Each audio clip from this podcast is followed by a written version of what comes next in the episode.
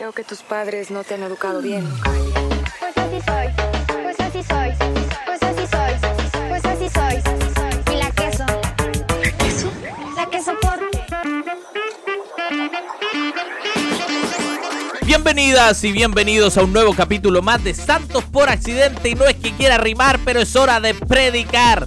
Ya estamos en el sexto capítulo de la segunda temporada. Lo sé, me tardé un montón en subirlo, pero prometo que fue por una buena causa. El capítulo de hoy se llama No estoy soportando. Y la queso. ¿La queso? La queso porque. Y la queso, la que soporte. Ya, ya, ahora sí empecemos con lo importante. ¿Qué es lo importante si ustedes me echaron de menos? Porque yo lo eché mucho de menos. Yo lo extrañé caleta. Ya, y ustedes pueden decir, ah, pero tú eres muy inconsecuente porque nos extrañaste caleta. Sí, claro. ¿Y por qué te tardaste tanto en subir el sexto capítulo de esta segunda temporada? Y tenéis toda la boca llena de razón, la verdad. La verdad es que pude haber partido con una excusa. Como haberme inventado algo, no, me atropellaron al Toby. Toby, que no sé quién es, pero suena a nombre de perrito y no tengo perrito. Pero me pude haber inventado algo para poder provocar en ustedes lástima y que digan, no, igual, si hay que entenderlo. Pero no, solo me tardé y ya. Pero pretendo subir dos capítulos más antes de finalizar el año. Y sé, mis expectativas son altas dado el historial que yo tengo para... Por lo cual me tardo caleta en subir los capítulos. Pero esta vez pretendo subirlos. Esta vez pretendo cumplir. Tienes fe, porque si estás en este podcast es porque de verdad tienes fe. Y en este momento necesito toda la fe del mundo. En fin, ya está terminando el 2023. No sé cuándo tú estés escuchando este capítulo, pero a nosotros el 2024 nos está respirando en la nuca. Ya estamos con todo el cansancio acumulado de fin de año. Ya nos estamos preparando para las navidades, para dar el abrazo de fin de año. No, no, no, si ya todo se nos vino encima, señor. Y este capítulo pretende ser un tanto diferente, porque no nos vamos a ir al contexto histórico, ni a la palabra en griego, ni en hebreo. No, creí prudente hacer un mensaje más de ánimo para aquellos que han estado muy desanimados, para aquellos que luchan con su salud mental. Bueno, este mensaje específicamente para ustedes. Bueno, y para mí también, ¿por qué no? Si tampoco ha sido tan sencillo que digamos el último tiempo. Y mientras he pensado cosas locas, siempre trato de imaginarme cómo hubiese sido estar en la presencia de Jesús cuando caminaba por las polvorientas calles de Galilea. Debe haber sido hermoso.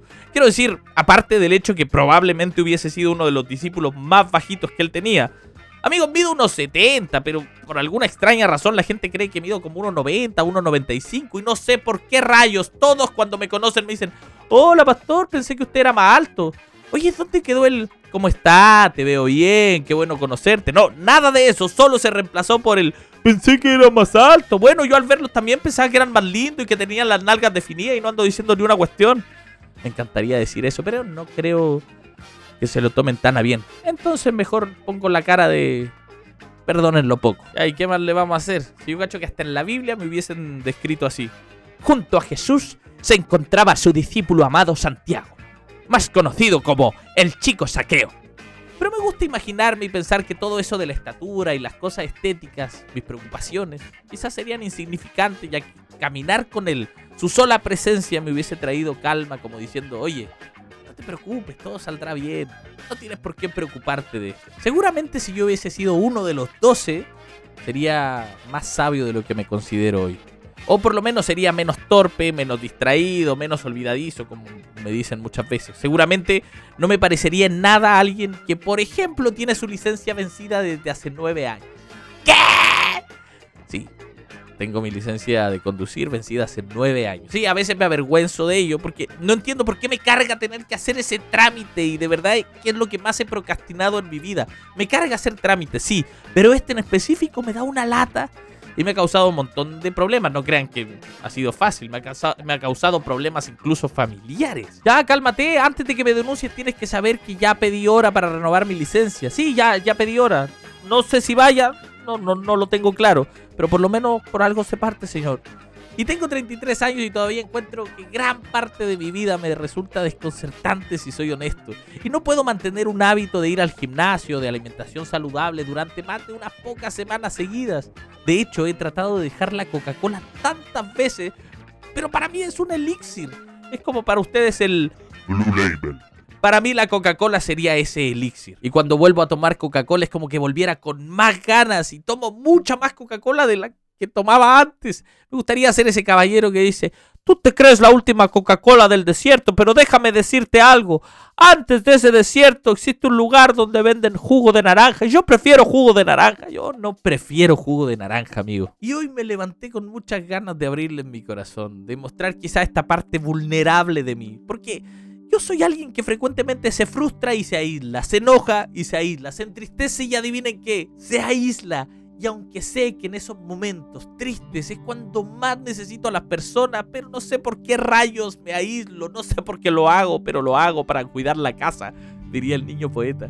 No, me aíslo. Y aunque he trabajado un montón en ello, todavía me cuesta mucho manejar mis emociones, sobre todo aquellas que no me son tan agradables, sobre todo aquellas displacenteras. Hay algunas tardes que incluso lo único que puedo hacer es ver reels y TikToks. Ustedes, díganme la verdad, ustedes son de los que van al baño y se quedan pegados. Ya hicieron todas sus necesidades, pero se quedan pegados viendo reels. Bueno, a mí me pasa mucho más que a ustedes, yo creo. ¿Por qué? Porque a mí se me ha llegado a dormir hasta las nalgas. ¿Se te ha dormido una nalga? Bueno, a mí sí. ¿Se te han dormido las piernas? Bueno, a mí sí. Y ahí digo, oh ya, creo que he pasado mucho tiempo, tengo que levantarme. Ya, amigo, me limpio y ya no hay nada. pero no sé si debí contar eso. Bueno, y también sé que esto no es una competencia de quién pasa más tiempo en el baño viendo reels, no. Es como esto, paréntice, paréntice. ¿Han cachado cuando la gente pasa adelante a contar sus testimonios? Bueno, ¿qué son los testimonios? Preguntarán los que escuchan este podcast y no son de iglesia. Bueno, los testimonios son la historia más triste que tengáis, la, la más trágica. Y se cuenta, se cuenta el testimonio seguido de un... Todo esto lo cuento para la gloria de Dios. Entonces viene el otro a contar el testimonio y dice, ah, eso no es nada, no, si eso, eso no es nada. Yo tengo otra cosa peor que contarle, otro testimonio más trágico. Cachen que un día, y ahí comienza, y, y no sé por qué compiten. En fin, hay veces que paso las tardes viendo reels, viendo TikToks y después me siento tremendamente culpable por haber perdido tanto tiempo en eso. También siento que, que no descanso lo suficiente pensando en que debería estar haciendo otra cosa y me siento tremendamente culpable por haber descansado. Miren, yo soy una persona que recibe muchísimo hate en redes sociales. Hay gente que no le gusta lo que hago, que cree que realmente soy como el pastor Rocha, entonces me insultan, me amenazan. Incluso han deseado que yo tenga cáncer. Así de específico me dijo un tipo una vez, Santiago me carga tu humor. Ojalá Diosito te mande un cáncer al páncreas, que esos son los más dolorosos. Amigo, y Dios no anda por la vida mandándole cáncer a la gente, siempre y cuando tú cumplas con la cantidad de likes necesarios y las veces compartidas. Ahí no tiene por qué mandarte cáncer. Nada, mentira. Pero ese hate no se compara en lo más mínimo con lo autoexigente que yo soy con cómo me boicoteo constantemente. Es que a veces lucho tanto con la ansiedad que me genera estar quedando atrás por no estar haciendo lo suficiente. Miro a otros y digo, ah, yo ya debería estar subiendo más contenido. Ah, yo ya debería haber publicado mi segundo libro y todavía no lo termino y me he demorado mucho. Solo pienso que debería estar haciendo algo y no estoy haciendo nada, pero en verdad sí estoy haciendo muchísimas cosas. Solo que hay días en que mi cerebro pareciera estar empecinado en hacerme sentir que no hago lo suficiente o incluso que no soy lo suficiente.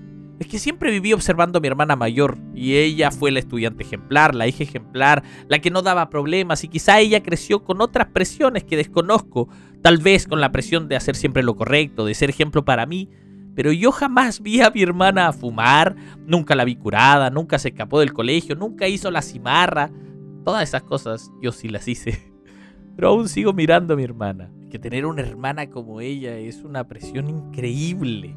No me malentiendan, amo muchísimo a mi hermana, la admiro y la respeto profundamente, pero siempre vivieron comparándome con ella y quedé como con eso hasta el día de hoy. La sigo mirando y es el ejemplo más grande de Jesús que yo he tenido en mi vida, de amor, de paciencia.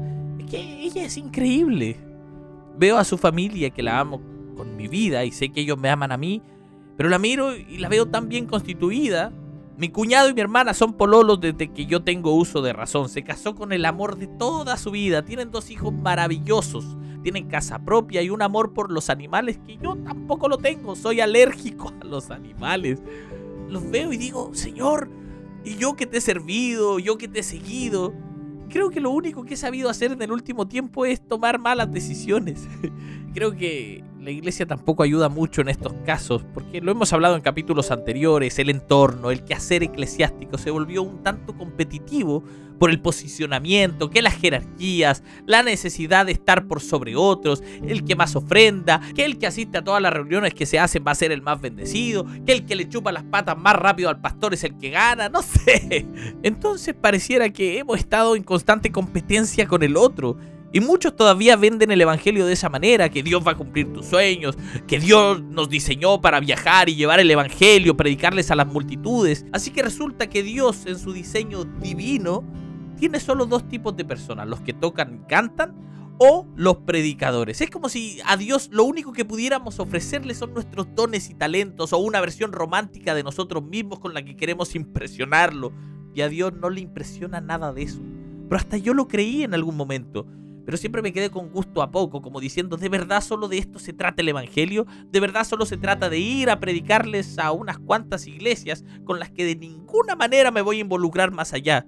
Yo, decía, Dios debe tener algo más, porque me parece esto tan vacío y a la vez tan conveniente. Y hoy este podcast solo es un recordatorio para mí y quizá también para ustedes, para quienes están atravesando esos días difíciles, para los que la vida ya se les puso cuesta arriba para los que ya quieren que termine el año luego, porque no sé por qué carajo este 2023 estuvo fuerte. Y estoy cansado, jefe. Un recordatorio también para esos días en que nos cuesta amarnos, amar el proceso, amar nuestros defectos. Un recordatorio para aquellos días en que no nos sentimos lo suficiente, que sentimos que nos vamos quedando atrás. Para esos días en que decimos, no estoy soportando, como dicen los lolos. No todo el mundo tuvo su vida resuelta a corta edad. Y hay algunos que nos tardamos un poquito más y está bien, no hay prisa, de verdad que no la hay. No tenemos por qué correr a todas partes y eso es algo que estoy aprendiendo ahora. Ya, ¿yo qué hago cuando tengo este tipo de días grises? Me doy un tour por las iglesias católicas. Pastor, ¿pero acaso le está entregando su alma a la gran ramera? Ya, amigos, por favor. Me gusta ver el arte, las esculturas y justo yo me quedé pegado en un cuadro de la ascensión de Jesús en donde él con sus manos heridas está como bendiciendo a sus discípulos. Y me quedé muchos minutos ahí pegadísimo. Entonces dije, ¿sabes qué? Este texto voy a utilizar en el podcast. La historia de la ascensión de Jesús, Lucas 24. De verdad quería hacer un mensaje de esto, pero me encontré desconcertado sobre qué decirles acerca de una historia en la que Jesús simplemente flota hacia el cielo como Mary Poppins. Se me cayó el carné ahí, sí, lo sé, perdón. Porque de verdad decía, ¿qué diferencia puede hacer en la vida de alguien la ascensión de Jesús? ¿Qué diferencia hace esta historia para aquellos que están lidiando con su salud mental? Que Jesús haya flotado hacia el cielo. ¿Qué diferencia hace para aquellos que siempre tienen miedo y no salen nunca de sus zonas de confort? ¿Y qué hay de aquellos que tienen el corazón roto? Y para los que se encuentran desmotivados, ¿qué les dice la ascensión de Jesús para los que están viviendo la vida en modo automático y solo marcan el paso. Y me peleé un montón con el texto porque no sabía qué podía decirme esa historia para el proceso en el que estaba viviendo. Y bueno, cuando un predicador o alguien que analiza un texto se encuentra así de estancado como yo, peleando con el texto, tienen que tratar de mirar siempre el contexto. Y el contexto de, de Lucas 24 es maravilloso y espero que cuando, cuando dejen de escuchar este podcast lo lean completísimo, todo el capítulo 24. Yo se los voy a contar así como un... Te lo resumo así nada más. Nuestra historia comienza cuando las mujeres encuentran la tumba vacía de Jesús. Recuerden, Jesús había resucitado y luego a las mujeres se les aparecen unos ángeles. Y luego ellas fueron a contarles corriendo a los hombres lo que habían visto, que por supuesto ellos pensaban que las mujeres eran así, histéricas, exageradas y hasta mentirosas. Recuerden que estaban en una cultura patriarcal. Entonces estos hombres increíbles tuvieron que comprobarlo por sí mismos para ver si lo que estaban diciendo era verdad y por supuesto lo que encontraron era tal cual como les habían dicho las mujeres. Impactante. Luego ese mismo día, dos de los seguidores de Jesús estaban de camino a Emaús y un tipo se les acercó y les dijo, ¿de qué están hablando? Y claro, se les había muerto su maestro, entonces tenían que volver a casa. Luego, ese tipo misterioso les empezó a hablar de las escrituras. Estos caminantes de Emaús le pidieron que se quedara con ellos, ya que se estaba haciendo tarde. Y él se quedó a cenar, partió el pan, lo bendijo y luego al partir el pan se dieron cuenta de que era Jesús todo el tiempo. ¿Cómo no se dieron cuenta? Nadie lo sabe. Y de repente desapareció. Y en ese instante regresaron ellos a Jerusalén y le dijeron a los demás. Entonces Jesús se les aparece nuevamente y les dice paz con ustedes. Seguido de un, ¿tienen algo de comer? Como diciendo, ¿Unas hamburguesitas o qué? El texto dice que le dieron un trozo de pescado asado y él lo tomó y lo comió en su presencia. Y ahí es donde comienza nuestro texto del día de hoy. Porque se supone que todo eso sucedió el mismo día. Sí, todo lo que yo les conté. Esto es lo que les quiero decir al respecto. Cuando leí el capítulo completo, ¿saben lo que me llamó la atención por primera vez? No fueron los ángeles espectaculares y resplandecientes, ni tampoco el hecho de que Jesús desapareció y reapareció y volvió a desaparecer como le dio la gana, y ni siquiera fue el hecho de que se fue flotando hacia el cielo como Mary Poppins lo que me llamó la atención. Fueron todas las palabras utilizadas en el capítulo 24 de Lucas para describir a los seguidores de Jesús y eso me encantó porque creo que muchas de esas palabras me describen a mí y estoy seguro que a ti también. Así que hice una lista de estas palabras en el orden que van apareciendo en el capítulo 24. A ver si ustedes dicen entre medio, sí soy. Dice perplejas, atemorizados, incrédulos, maravillados, ojos velados, o sea, cerrados, ciegos, no podían ver a Jesús. Eso con los caminantes de Maús. Esperanzas frustradas, necios, asombrados, corazones ardiendo, sorprendidos, espantados, pensando que veían fantasmas, atemorizados, turbados, dudosos, maravillados, preguntándose, testigos de arrepentimiento y perdón, adoradores de Dios y gozosos. Y considero que esto significa que los discípulos que estaban con Jesús cuando caminó por la tierra suenan tan desconcertados como nosotros, los discípulos que caminamos por ella ahora. Esta lista sí que me parece profundamente reconfortante. Pero lo que más me gusta del texto de la ascensión de Lucas 24, a lo que de alguna manera jamás le había prestado atención hasta esta semana, fue la parte final, el verso 50 y 51. Es decir, que el Evangelio de Lucas de alguna manera se decidió que las palabras perfectas para terminar con este Evangelio eran estas. Se las leo. Luego los sacó hasta Betania y alzando las manos los bendijo. Mientras los bendecía, se separó de ellos y fue llevado al cielo. Aquí es la ascensión de Jesús. ¿Y se dan cuenta de lo hermoso de este texto? ¿A quiénes condujo a Betania? A los que dudaban, a los insensatos, a los aterrorizados, a los perplejos, a los desesperanzados. Y dice que alzando sus manos, sus manos heridas, los bendijo. ¿A quiénes bendijo? Bendijo a los desconcertados, a los incrédulos, a los necios, los de ojos velados. Y mientras los bendecía, él fue llevado al cielo. Y esto es lo que me encanta de esto, porque en ninguna parte dice que dejó de bendecirlos. En ninguna parte dice que Jesús bajó las manos que estaban heridas. No, no dice eso. Quizá hayan notado que en la mayor parte de las imágenes de los cuadros cristianos eh, de la ascensión, las manos de Jesús siempre están levantadas hacia sus discípulos. Porque nunca dejó de bendecirlos aunque estuvieses atravesando tormentas, aunque estuvieses atemorizado, desesperanzado, dudoso e incrédulo. Él nunca dijo que nos iba a dejar de bendecir y específicamente esta semana no me sentí muy sabio que digamos, o perspicaz. Esta semana pasé horas de un humor terrible y lo peor es que no tenía ninguna razón aparente y me sentía muy desconcertado por tantas cosas y frustrado por otras tantas. Esta semana yo me sentía simplemente como una persona totalmente imperfecta todavía un poco histérico, medio nervioso y ocasionalmente incrédulo, que ni siquiera tiene licencia. Pero vi esa imagen de Jesús con sus manos heridas levantando y entregando una bendición para todos, todas aquellas complejidades de nuestra vida humana. Entonces, amigos, solo quiero decir que el Cristo ascendido está sentado a la diestra de Dios. Todavía sigue levantando sus manos de bendición para nosotros, sus seguidores confundidos, sus seguidores incrédulos que luchan con su salud mental, que se frustran porque vuelven a tropezar una y otra vez con la misma piedra. ¿Quién te dijo a ti que necesitas ser perfecto para ser bendecido? ¿Quién te dijo que necesitas estar totalmente bien para ser usado por Dios? ¿Quién te dijo que Dios ha dejado de bendecirte por aquello que hiciste? Jesús nunca buscó el ejemplo más grande de santidad para luego enviarlo a hablarles a otros de él, no.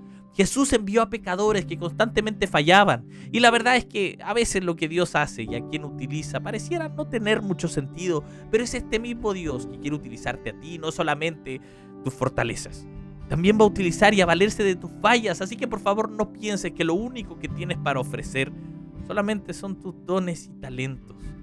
Por eso, ustedes recuerdan ese texto de la Gran Comisión, todo el mundo se lo sabe, Mateo 28, 18.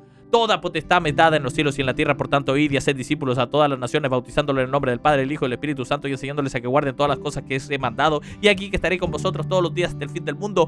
Amén. Ya, ese texto se lo sabe la mayoría. Pero lo que la mayoría no se sabe es lo que dice el versículo 17. Dice que cuando le vieron, le adoraron, pero algunos dudaban. Algunos dudaban, ¿y a quién comisiona? ¿Y a quién envía a ser discípulos? ¿A los perfectos? ¿A los que ya estaban listos con todas sus cosas resueltas? No. Incluso aquellos que dudaban, el Señor los utilizó y los envió. Y eso me parece maravilloso. Hay un texto de Lucas que se podría decir que es paralelo con uno de Mateo. En Mateo dice, sed perfectos como vuestro Padre es perfecto. Pero me gusta más el texto de Lucas, porque para él esa perfección tiene que ver con compasión, con misericordia. Y dice, sed compasivos como vuestro Padre es compasivo.